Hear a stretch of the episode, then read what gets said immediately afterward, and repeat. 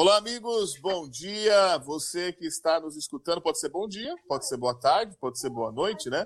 Eu não sei o momento que você está escutando esse podcast. Bem-vindo ao Lição de Casa, o nosso encontro semanal com a palavra de Deus, que, através, que estudamos a palavra de Deus através do nosso guia de estudo, que é a lição da Escola Sabatina. Esse é o nosso quarto episódio desta temporada. E hoje, de maneira muito especial, nós vamos falar sobre fontes de autoridade da palavra de Deus, né? Tem algumas coisas que, que tendem a ter mais autoridade do que a palavra de Deus. E é isso que nós vamos estudar hoje. Conosco, nós temos, como sempre, o nosso professor, né? Eduardo Machado, ele está conosco aí. E nós temos dois convidados especiais hoje. E temos dobradinha de Eduardo, né? Temos o pastor Eduardo Teixeira, que é o pastor capelão e atualmente atua ali no Colégio de Viamão, né?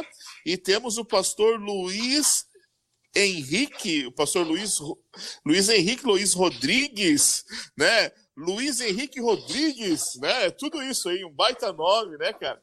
E o pastor Luiz, ele agora está como pastor da igreja do distrito do bairro Camacuã. Muito bem, eu começo dizendo uma coisa muito importante para vocês. Atualmente o que vale é o, o, sentimento, não é nem mais razão, não é nem mais cultura, e eu começo dizendo isso. Olá, amigos, sempre bom estarmos juntos aqui para mais um podcast. E eu estava lendo aí uma pesquisa da Lifeway Research, que é um instituto de, de pesquisas lá dos Estados Unidos. O diretor executivo chama-se Scott McConnell. E depois de uma pesquisa muito interessante sobre leitura da Bíblia. Alto é, nível é, de leitura, hein? Tá louco. Altíssimo nível, né?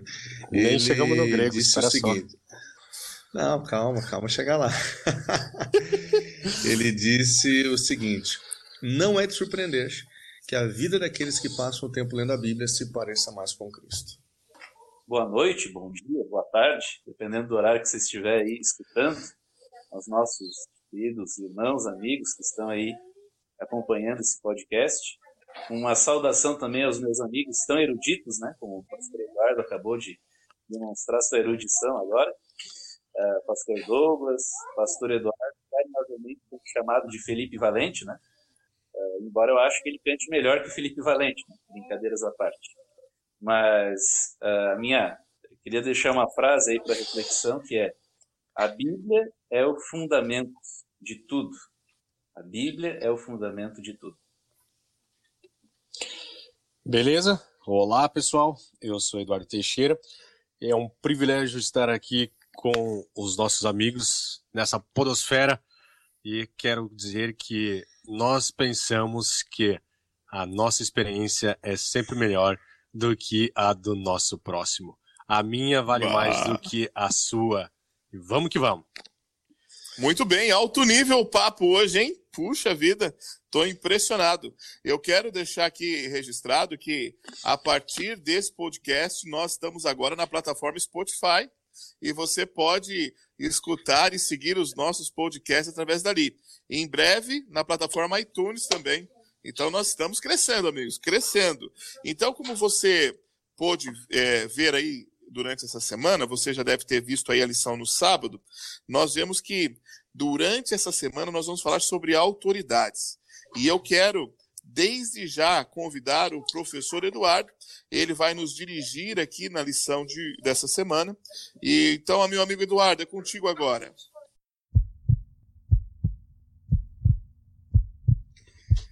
Muito bem, meus amigos, que alegria estarmos juntos novamente para o nosso podcast. Agora, como o pastor Doug falou, no Spotify, bombando, centenas de milhares de visualizações semanalmente, mais ou menos isso. É, apenas sobre o que o pastor Luiz Henrique falou, de o pastor Eduardo Teixeira ser cantor, as informações indicam que o bicho consegue desafinar até quando toca a campainha, né? Não sei se é verdade aí, pastor Edu. Confere, até na dublagem confere, né? desafino. Confere, confere. Galera, é o seguinte, é, vamos, vamos tocar firme aqui no nosso estudo. A galera está com a gente aí, nos acompanhando, e o estudo dessa semana está muito top. Sempre que a gente vai falar é, da palavra de Deus, a gente faz uma breve oração. Eu quero convidar você aí, onde quer que esteja, a ficar em reverência para a gente falar com Deus. Querido Senhor, obrigado por tua palavra e pelo real sentido que ela tem para a nossa vida hoje, nos nossos dias. Que o Senhor possa nos dar luz e entendimento para compreendermos a tua vontade para a nossa vida no estudo dessa semana. E nós pedimos e também agradecemos em nome de Jesus. Amém. Vamos lá imediatamente para o nosso estudo. E a gente já lembra você, obviamente, que o nosso bate-papo aqui é baseado no, na nossa lição da Escola Sabatina, que é o Guia de Estudos. E a lição desta semana vem trazendo o tema A Bíblia, a fonte autoritativa de nossa teologia. Olha que interessante, Isaías capítulo 8, verso 20, diz o seguinte: A, craseado, né? A lei e ao testemunho. Se eles não falarem desta maneira, jamais verão a alva. Bom, as últimas semanas elas fizeram aí, trouxeram para a gente um pano de fundo a respeito, é, é, quase que uma introdução geral à Bíblia, né? Para aqueles que estudaram teologia, aquela disciplina de IGB. Alguns fizeram essa disciplina aí com o professor Emilson dos Reis. Ele mesmo. E, e agora a gente chega no tema número 4, justamente, meus queridos amigos, dando assim, é, é, mostrando, apresentando a palavra de Deus como a única fonte da nossa fé e, e a única norma da nossa prática, da prática da nossa vida. E o, a lição traz aí alguns tópicos importantes que influenciam, obviamente, a nossa compreensão da Bíblia. Mas a, a, pergunta que a Bíblia vai, ou melhor, a pergunta que a lição vai nos trazer, vai nos tentar responder com textos da própria Bíblia, é qual que é a autoridade da nossa fé. E se a gente parar para pensar um pouquinho em termos de religiões, você vai perceber que há variadas maneiras de as religiões e de as igrejas hoje perceberem uh, ou fundamentarem a sua fé, e elas são influenciadas basicamente por cinco diferentes fontes, que é a tradição, a experiência, a cultura, a razão e a própria Bíblia. Agora, deixa eu jogar a bola aqui para os meus amigos, porque a verdade é que é o seguinte, a gente vê muita igreja por aí, obviamente não vamos citar nomes de A ou B, mas a gente vê muita igreja surgindo, parece que todos os dias.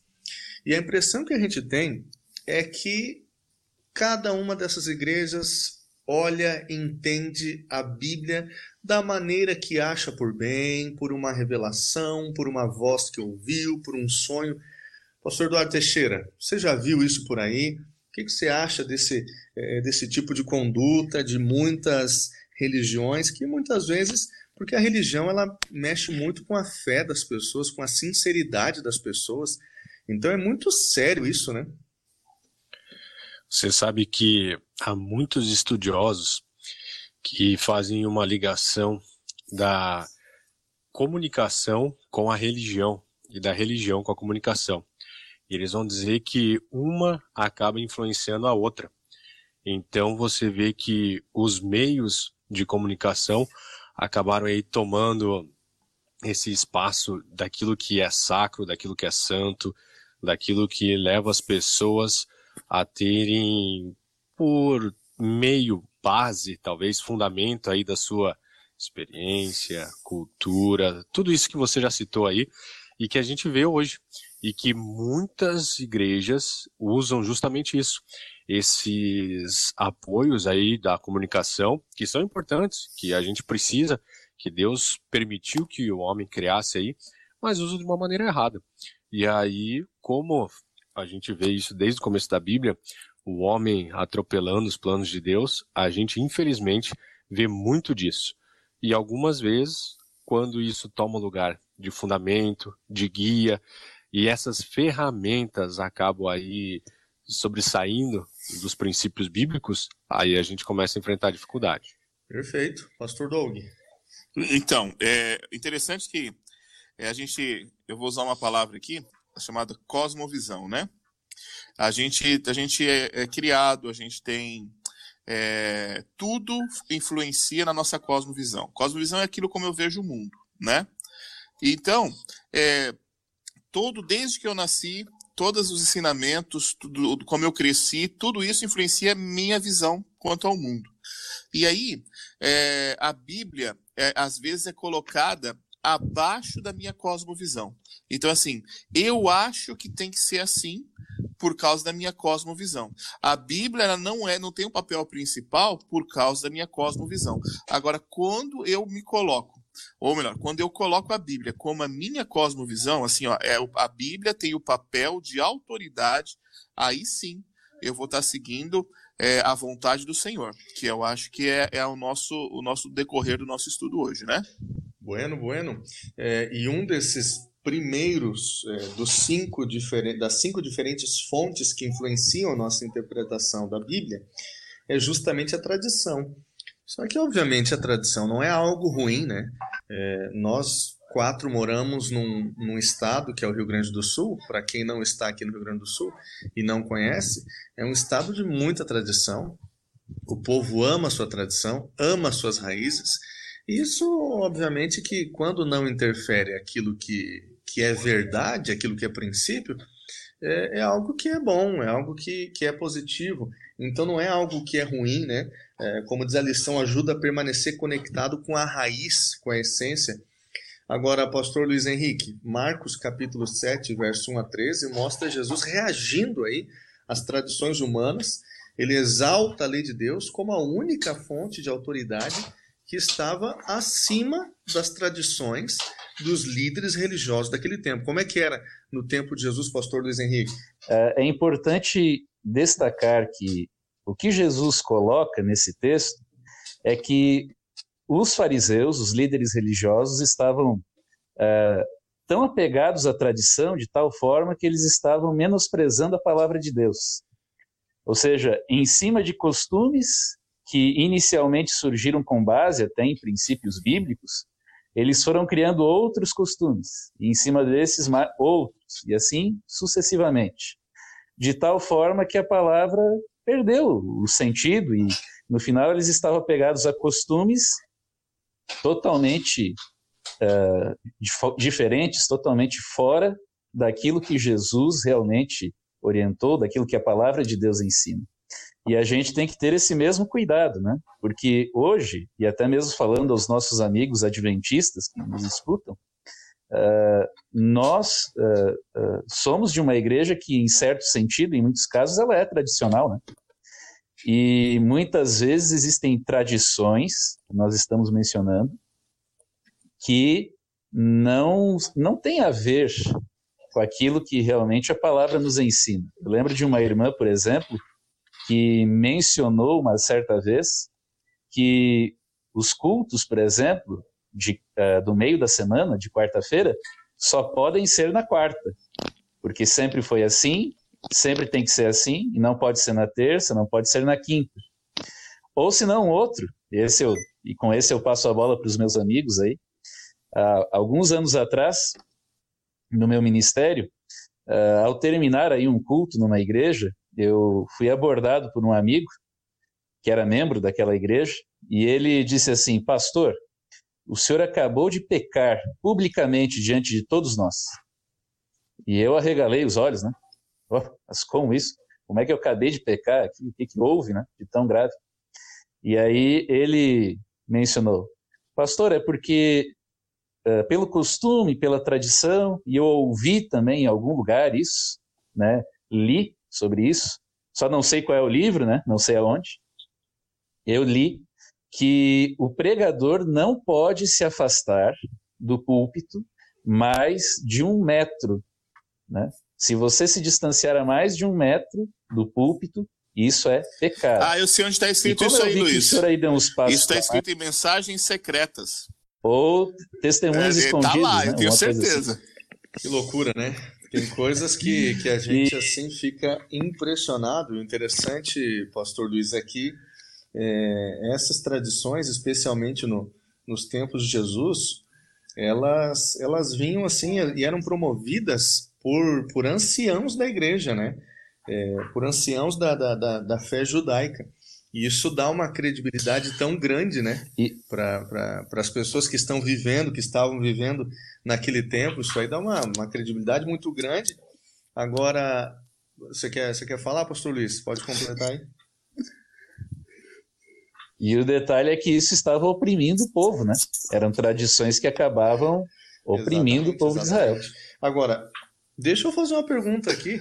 O pastor Eduardo Teixeira é, tem coisas na igreja, não vou falar agora de igreja A ou B, você pode falar da realidade da tua igreja, enfim, mas tem coisas na igreja hoje que, que talvez podem estar mais ligadas à tradição do que a princípio mesmo, Eduardo? Claro, claro que tem. Muita coisa, viu? Existe muita coisa. Isso vai variar aí, ó, de igrejas menores, maiores, independente do tamanho. Cada um tem aí o seu caminhar com Deus e no meio disso, como o pastor Luiz falou, assim como fazia no tempo de Jesus, a gente faz hoje também.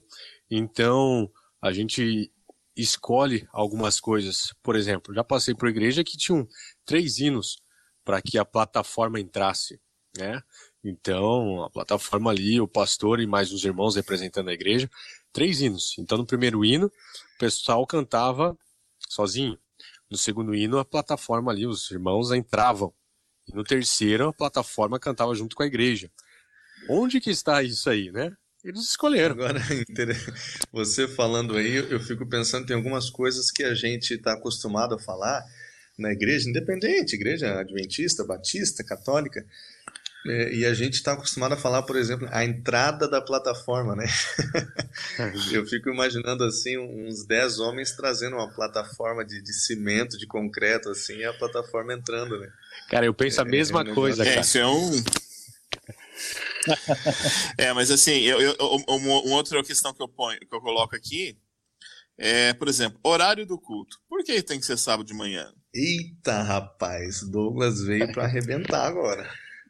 Ho- Hoje, hoje, hoje eu tô meio, hoje eu tô meio esquisito, tá? Eu, eu já tô dizendo. Tem uma lição aqui que eu não concordei muito aqui. Você tá mas- querendo mudar brincando. sábado, nove e Mas- meia da manhã, então, é isso? Não, mas assim, imagina, tem, tem gente, se não for sábado às nove da manhã, tá louco, é pecado, mas onde tá escrito que tem que ser sábado de Mas manhã? olha só, Douglas. Verdade. Rapaz, eu sou mais, radi- sou mais radical, hein? Ó, É, na, numa, numa igreja aí em que nós, nós estávamos aí em processo de, de abertura aí no distrito anterior, o nosso, nossos cultos ali eh, já estavam programados e vai acontecer aí depois da quarentena. Eles vão ser aí nos sábados à aí, tarde. ó, Sábado às três horas é da uma tarde. quebra de uma tradição. É uma quebra de tradição. É, E aí, eu até se- eu- isso aí, olha, se você estudar um pouquinho mais sobre a questão de tradição, o os cultos são de manhã porque eles se remetem à, à cópia do culto católico, e às vezes o, que começa de manhã. às vezes o próprio E horário, porque né? o Deus Solis, né? Sim. O Deus Solis entra na, na, na igreja através dos vitrais, que eram que era mais ou menos o horário em que o sol estava alcançando o vitral, nove da manhã. Então, quer dizer, a gente usa uma tradição que nem nossa é, é de outra denominação. E às vezes até o, o horário mesmo, né, do, do sábado de manhã, é, o pessoal aí, os mais antigos, vão, vão lembrar disso. É, o culto, ele tinha que começar, ou escola sabatina, enfim, tinha que começar é, num momento que desse tempo de, do pessoal alimentar os animais, né, cuidar do que tinha que cuidar, que era essencial.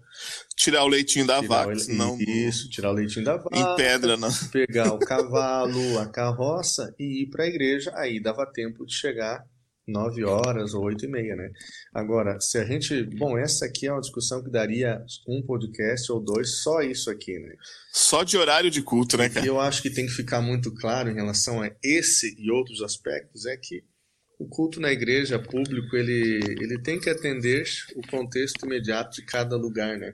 Mas eu quero avançar aqui, pastor Douglas, falando justamente contigo, porque você e o pastor Eduardo Teixeira em especial trabalham com novas gerações, né? E, e essa nova geração que a gente está vendo, da qual todos nós aqui já não fazemos mais parte, ela, ela tem a necessidade de viver uma experiência, né? de, um, de algo que seja sensorial, tem que ter um sentimento, tem que ter algo assim, né? Eu tenho que levantar a mão e, e eu acho ótimo levantar a mão no louvor, não vejo dificuldade nenhuma, mas Amém. eu tenho que chorar, eu tenho que sentir, é, é, eu tenho que ter uma experiência, né? É, como é que é isso aí, o, o, pastor Douglas, o pastor Eduardo Teixeira, a, a experiência pessoal de cada um né? Ela é mais importante que a Bíblia? É uma pergunta tola, eu sei, mas eu quero ouvir o que vocês pensam. Não, aqui eu vejo o seguinte: é, aqui não é só na questão de. Eu acho que essa sua pergunta, professor, ela já cabe bastante na questão cultural, tá? Que entraria na terça-feira. Porque aí nós temos a cultura de gerações, né? Aqui nessa, na segunda-feira eu vejo a experiência como senso comum ou vivência, né? Então a gente vê assim, é, de acordo com aquilo que eu vivi, entendeu? A, a, minha experiência de vida, aquilo que eu passei durante toda a minha vida, é que eu tenho uma visão é, sobre a palavra de Deus ou, ou, ou sobre a, a o fundamento, a norma, né, a autoridade da palavra de Deus. Então, é assim, ah, eu fui uma pessoa que, que vou dar um exemplo, tá? É só um exemplo. Eu tive um pai que, meu, meu pai, exemplo, não tive, ele está vivo ainda. Meu pai é uma pessoa extremamente preocupada e, e, e cuidadosa com os seus filhos, entendeu? Então é fácil para mim eu ver um pai é, Deus sendo um pai preocupado e cuidadoso comigo. Alguém que não teve um pai ou teve um pai abusivo ou alguma coisa assim, a experiência dele pode refletir naquilo que ou conforme ele entende a palavra de Deus. Por isso que a lição diz que às, ve às vezes a experiência pode ser enganosa, né? Ela pode trazer problemas. Mas e aí, Dudu, concorda comigo? Concordo, pastor Douglas. Concordo, porque o guia da lição da escola sabatina traz ali a experiência de 2 Coríntios capítulo 11, para que a gente coloque em xeque nossa experiência, uma vez que a mente humana ela pode ser corrompida. Mas também a gente tem outras boas experiências aí de pessoas, por exemplo, Gênesis 5, Enoque andou com Deus. E foi um processo, foram várias experiências aí, e essas experiências marcaram de uma maneira muito diferente a vida de Enoque, hein? a ponto de ser levado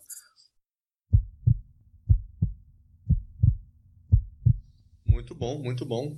Agora, a experiência, então, ela pode ser positiva, né? Como vocês comentaram, mas ela pode ser bem negativa e pode ser muito prejudicial, inclusive, né? É, porque há muita gente, né? Eu acredito que na, na igreja do, do, do, pastor Luiz Henrique ali, é, às vezes não só na igreja, mas a gente mesmo tem a nossa experiência pessoal, como o pastor Douglas falou, vem de um lar assim, ou vem de um lar com outra característica, então pode ser bem positivo, como pode ser bem negativo, e a experiência pessoal não pode estar à frente das verdades bíblicas. Mas agora, vamos, vamos dar uma esquentada no tema aqui, o, o pastor Luiz Henrique, eu sei que você vai comentar aí, você já faz a transição, porque a gente avança aqui para o aspecto de cultura, né? E, e a lição aí bateu forte nessa questão, porque ela deixa muito claro que a Bíblia foi escrita em algumas culturas específicas, ela é influenciada por essa cultura e ela chega a nós hoje também é, em uma cultura que é a cultura que nós estamos aqui. E, e a pergunta é: que aspectos culturais podem ser positivos, que aspectos culturais podem ser bem negativos na compreensão da palavra de Deus, meu amigo L. Henrique? Ah, gostei do L. Henrique. Então, uh, pegando essa ponte em relação à questão da cultura, uh, é importante a gente destacar que existem uh, algumas coisas relacionadas aí à, à, nossa cultura atual que não tem nenhum problema da gente fazer ou utilizar de acordo aí com os princípios bíblicos. Mas, mas existem outras coisas que a gente tem que ficar atento, porque isso pode ir justamente de encontro isso pode ser algo contrário àquilo que nós cristãos praticamos. Aí por isso que eu volto à frase de impacto ali que eu falei no início. A Bíblia é o fundamento de tudo. Você precisa analisar justamente a, a questão tendo como fundamento os princípios bíblicos e analisar se isso é pertinente ou não, né? Se eu posso legal. fazer isso ou não. Legal, pastor Luiz, legal. Fala aí, pastor Doug. É, eu, então, como eu estava falando sobre na questão da experiência, a gente vê que a cultura, ela, ela se adapta também às, às gerações, né? Então, você vê, por exemplo, que é, uma pessoa que nasceu aí na era dos baby boomers, eles, eles têm é, uma certa, uh, um certo comportamento na igreja diferente de uma pessoa é, que geração Z e assim por diante. Então, é, eu, eu, vejo que aqui a lição ela foi bem negativa na questão cultural, né? Mas eu queria só citar a própria lição. A lição diz assim: a palavra de Deus também foi dada em uma cultura específica, embora não seja limitada a essa única cultura. Então, se nós tivermos que seguir a cultura bíblica quando ela foi escrita, todos os homens tinham que ter barba e não podia cortar, cabelos longos, porque era, era o padrão sacerdotal. Nós teríamos que ter usar vestidos, usar chinelas e não terno e gravata, entendeu? É, eu acho que isso aí é, é, é uma questão é, que, que, tem que ser relevado. É, quando a lição usa o texto de Ellen White, falando ali sobre. É, eu vou ler para você. Os seguidores de Cristo devem se preparar, se separar do mundo em princípios e interesse. Não deve, porém, se isolar do mundo. Então, olha só, aqui lá está falando que é, existe cultura e nós temos que é, entender que nós temos que trabalhar com essa cultura, né? E, e assim, eu vou, vou, vou colocar assim, nem toda, nem toda cultura é ruim. Por exemplo, a cultura de hoje, da nossa nova geração, é uma cultura experimental, como o Dudu disse né? Na sua, na sua questão anterior. É, e se é isso, diferente dos baby boomers, que trazem a tradição. Ah, meu pai que era um dos pioneiros da igreja, e foi ele que fundou e construiu essa igreja, é por isso que eu estou aqui consolidado, e essa igreja foi porque meu pai fez, não sei o quê, e a minha fé vem da época do meu pai e tudo mais. É essa mentalidade de baby boomer. É, a, o, o, a nova geração, geração Z, ela já fala o seguinte, ela fala assim, eu tenho que experimentar isso e tem que ser bom para mim. Então, a fé da geração Z, ela é desenvolvida através do experimento dele, é, dele é, viver a fé, gostar. Então, ela é muito mais é, significativa do que algo que foi passado apenas por uma tradição ou pela é, hereditariedade, entendeu? É, é, muito bom, é isso aí. Muito bom. Esse o Eduardo já vai falar aí. Agora a gente vê é, culturas bem diferentes no mundo, né? E, por exemplo, a, a fé é a mesma em, quando a gente fala de uma religião específica, né? E a gente percebe que as próprias práticas é, religiosas de uma mesma religião, de uma mesma denominação, são bem diferentes é, de acordo com, com a cultura, né? Então, às vezes, é uma linha um pouco tênue, né? É, a cultura nossa aqui é bem diferente da cultura africana, asiática, mas a fé na palavra de Deus é a mesma. Então, há coisas que são princípios é, irrefutáveis e imutáveis. Né? Edu, queria falar? Queria, porque se nós pregarmos o evangelho sem levar em conta a cultura, nós teremos uma pregação estéril. Olha só, é o seguinte: cultura. A língua faz parte da cultura se Deus me manda ali, por exemplo, Pater Remon, Rointos, Uranós, você vai lembrar bem aí, né, Machado? Uranós. Então. Agiasteto tonomasul teto O Pai Nosso em grego.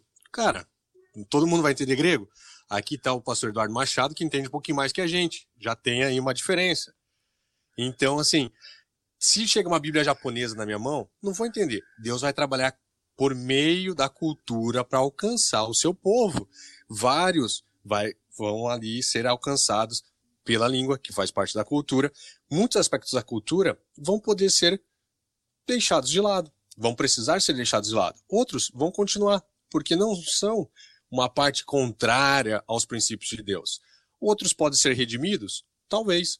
E aí você começa a entender como é que esse processo que um povo é influenciado por sua época, mas Deus também trabalha com esse povo conforme a sua época. E se você falar sobre a barba, então, né?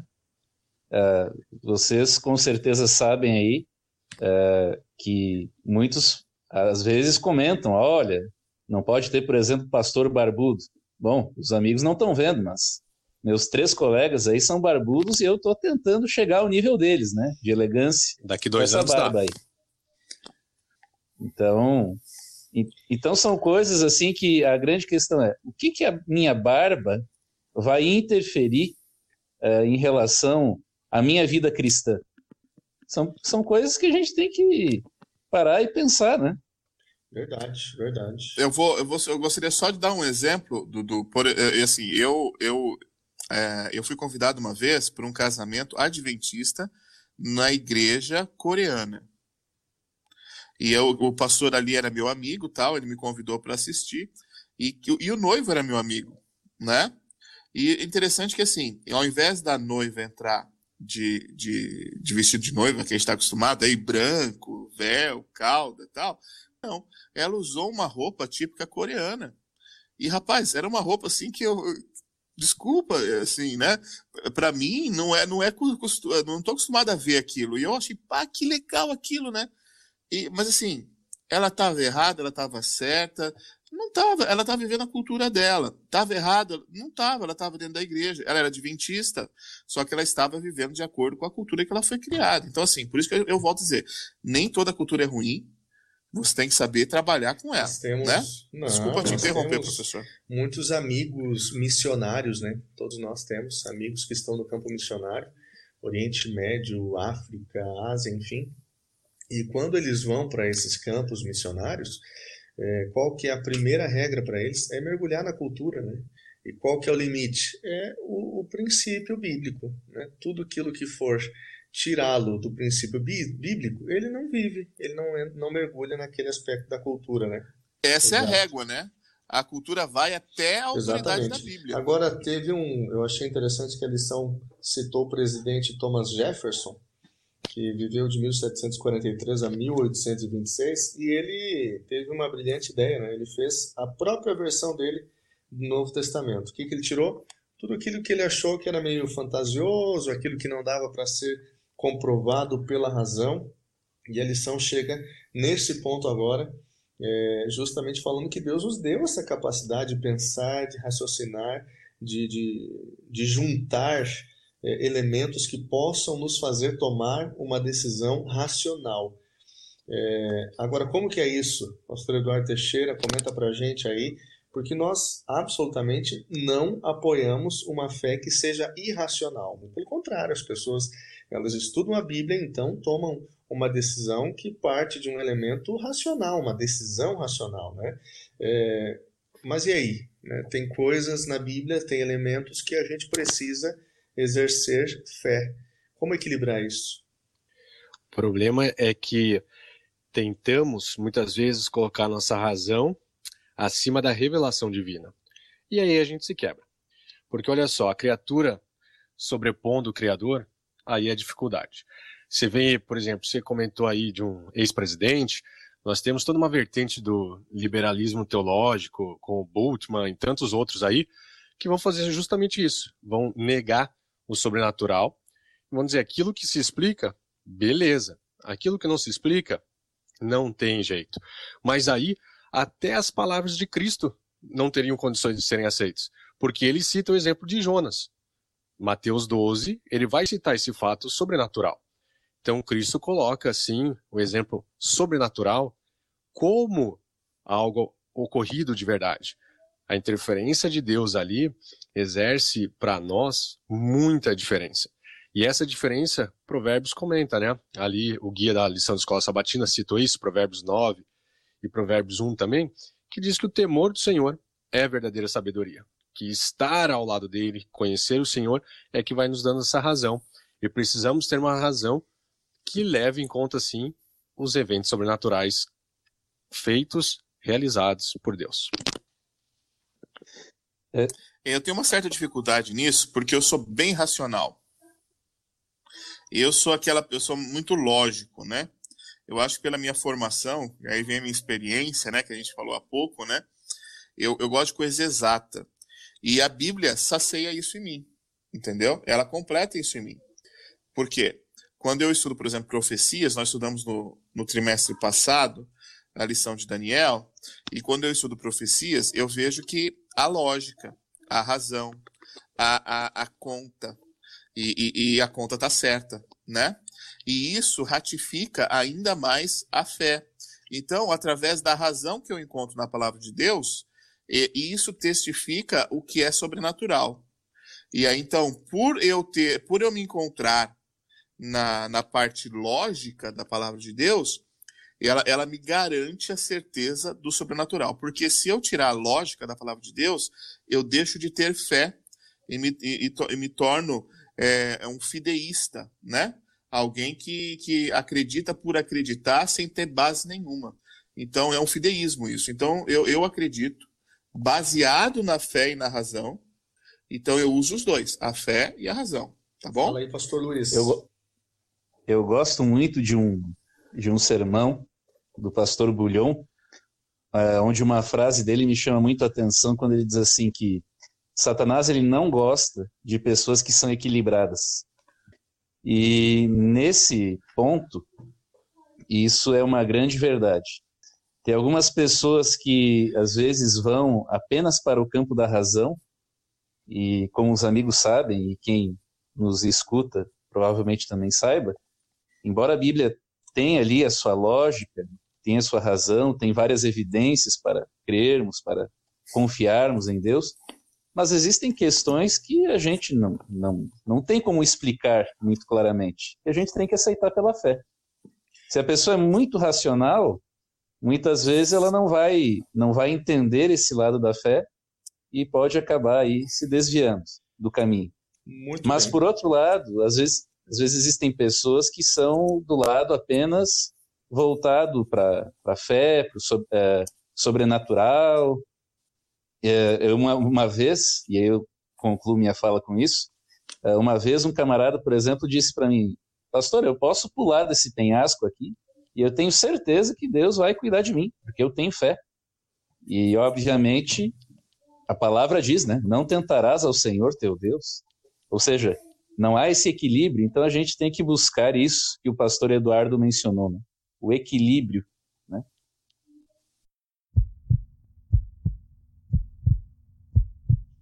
Muito bom nosso bate-papo e a gente já está se encaminhando para os finalmente. Já passamos por quatro é, das fontes né, principais que influenciam a nossa interpretação da Bíblia. Nós já comentamos e discutimos sobre tradição, sobre a experiência de cada um, sobre cultura e sobre o aspecto racional. E a gente chega no quinto elemento, que nós queremos ser o principal. Eu quero passar a bola aqui para o meu amigo Eduardo Teixeira, para ele dizer qual que é o pensamento dele, fala para a gente o que, que você entende, o que, que a igreja adventista do sétimo dia prega a respeito da compreensão da Bíblia. A igreja adventista tem a Bíblia como única regra de fé e doutrina. Né? Isso não é palavra minha, são palavras da pioneira Ellen White, no livro Fundamentos da Educação Adventista, página 126. A Bíblia é a única regra de fé e doutrina nós temos a Bíblia como nosso fundamento. E Cristo colocava essas palavras também. João 5, João 7, você vê ele afirmando ali que quem crer nele, como diz a Escritura, como diz a palavra. Então Deus coloca ali o Verbo que criou todas as coisas, que se fez carne, estava colocando ali a palavra como um verdadeiro testemunho. E a gente precisa levar em conta isso. A Bíblia é o verdadeiro testemunho. Agora, você já deve ter visto aí, pastor Luiz Henrique, alguém que chega e fala para a gente o seguinte: Pastor Luiz Henrique, é, o Senhor me revelou. O que, que a gente faz aí, meu amigo, né? Quando a pessoa recebe uma revelação, um sonho, algo diferente, é, como é que a gente consegue associar isso, a gente consegue. É, qual que, o que, que é mais importante, né? Porque a pessoa chega convicta E ela diz assim: não, eu tenho certeza né, que foi revelado. O que, que a gente pensa? O que, que a gente fala sobre isso aí, pastor? Meus amigos, isso é uma questão bem pessoal, né? Já tive é, muitas, muitas coisas aí, muitas histórias aí do meu ministério estão ligadas aí a pessoas que já fizeram revelações aí para mim, uh, ou justamente disseram que tiveram revelações para não obedecer a palavra de Deus também, né? E, e uma história bem marcante aí que aconteceu com a minha família foi logo após o nascimento da nossa filha mais velha, Louise, que tem 10 anos de idade, alguém chegou aí para nós e disse que tinha uma revelação. E a revelação é que a Louise sofreria um acidente muito grave, que iria morrer, que a gente tinha que estar preparado como família para isso. Obviamente que eu fiquei bem indignado na hora, mas não cheguei a falar para a pessoa algo que talvez hoje eu falaria. É, que óbvio, isso Deus não, não mandaria esse tipo de mensagem uh, para nós, né, dentro desse contexto. A gente sempre tem que estar muito atento uh, para ver se essa revelação, entre aspas, que a pessoa manda, isso está realmente de acordo com a palavra de Deus, porque Deus nunca vai dar uma revelação para alguém que seja contrário àquilo que ele já revelou na sua palavra, entende? E aí eu já passo a bola aí para os meus amigos aí que quiserem complementar, só para vocês terem uma ideia da, da, da, loucura que, que é o negócio. Uh, teve uma senhora, uma certa vez, que me ligou no domingo à tarde, dizendo que pessoas da igreja em onde ela frequentava estavam falando com ela uh, de que ele, eles, né, essas pessoas tiveram uma revelação dizendo que é, ela não poderia mais estudar a Bíblia. Estava proibida por Deus de estudar a Bíblia. Se ela continuasse estudando a Bíblia, ela uh, acabaria aí uh, sofrendo aí os juízos de Deus. Imagine só. Que revelação é essa, né? É, o texto de Gálatas aqui, eu quero ler para você, eu acho que já citei isso em outro, outro episódio, mas olha só, Gálatas capítulo 1, verso 8 e verso 9. Diz assim: Mas ainda que um de nós ou um anjo do céu pregue um evangelho diferente daquele que lhes pregamos, que seja amaldiçoado. Como... Muito bom, meus amigos, muito bom. E, e, dentro disso que o pastor Douglas acabou de fazer referência, o Espírito Santo jamais vai revelar algo a alguém que não esteja em total conformidade com a palavra de Deus. Né? É, estamos para compreender a palavra de Deus, não para julgá-la, como diz a, a, nossa lição, e buscar sempre entender a vontade de Deus para a nossa vida. Pastor Luiz Henrique, Pastor Eduardo Teixeira, um último recado sobre o tema dessa semana. Estude a palavra de Deus. Estude sempre com o espírito de oração. Uh, busque compreender a palavra e fique sempre atento para o contexto, afinal a Bíblia tem também o seu contexto cultural, uh, o contexto em que ela foi escrita. Estude a palavra em oração. Não posso colocar meus óculos da tradição, da cultura, da experiência e da razão para que a mensagem bíblica seja adequada à minha vontade. A Bíblia é a lente para que eu consiga enxergar tudo. Muito bem, muito bem. Você que está ouvindo o nosso podcast, seja sempre muito bem-vindo aqui com a gente. Eu quero deixar para você, especialmente, três desafios que nós sempre deixamos. O primeiro deles, estude a Bíblia, como disse o pastor Luiz Henrique, tenha o seu momento de comunhão com Deus diário. Esse é o tipo de alimento que nós precisamos para a nossa vida espiritual diariamente. Segundo ponto, é época de fazer o bem às pessoas. É, é época de abençoar as pessoas que estão perto de nós. Estamos vivendo um momento difícil. Certamente tem alguém perto de você que você pode abençoar de alguma maneira. E terceiro aspecto, em momentos em que nós só temos as redes sociais, WhatsApp, é, telefone para transmitir a mensagem de Deus, use essas ferramentas para o bem. Não use apenas para se comunicar com as pessoas, mas use para o bem. Se envolva na missão de Deus com as ferramentas que você tem aí nas suas mãos.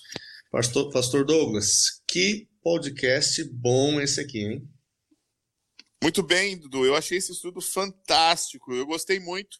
E agora eu quero convidar os nossos amigos que nos escutam aí toda semana para, na próxima semana, vir fazer um contraponto a esse estudo. Porque, como nós estudamos aqui alguns fatores né, que querem tomar a autoridade da Bíblia, na próxima semana nós vamos estudar a declaração protestante de sola escritura, que é somente as escrituras. Mas antes de nós terminarmos, eu quero aqui pedir para o Eduardo Teixeira e o Luiz deixarem aqui o, sua rede social, o seu adeus e também, se quiser deixar mais algum recado aí, você é convidado. Agradeço aí o convite, bem, Eduardo. um prazer, um privilégio poder participar aqui no podcast e a gente pode se encontrar lá no Insta, arroba Eduardo Takes. Um abraço. Amigos, foi um, uma grande honra poder estar aí com vocês, meus amigos aqui eruditos, né? E estilosos também, né? Uh, e aqueles que querem se encontrar aí conosco aí, você pode ir no Facebook aí, Luiz Rodrigues, Luiz com Z, tá? e no Instagram, PR Luiz 7, PR Luiz H7. Tá? Esqueci do H aí no meio. É, eu vou deixar aí na descrição do, do vídeo as nossas redes sociais. A do professor Eduardo Machado você já tem, a minha também, mas se você precisar, Valeu, está ali. Tamo junto Eduardo, no estudo da palavra adeus. e na compreensão da vontade de Deus para a nossa vida. Grande abraço. Ok, amigos, foi um privilégio passar com vocês esses momentos. Até a próxima semana e boa lição de casa.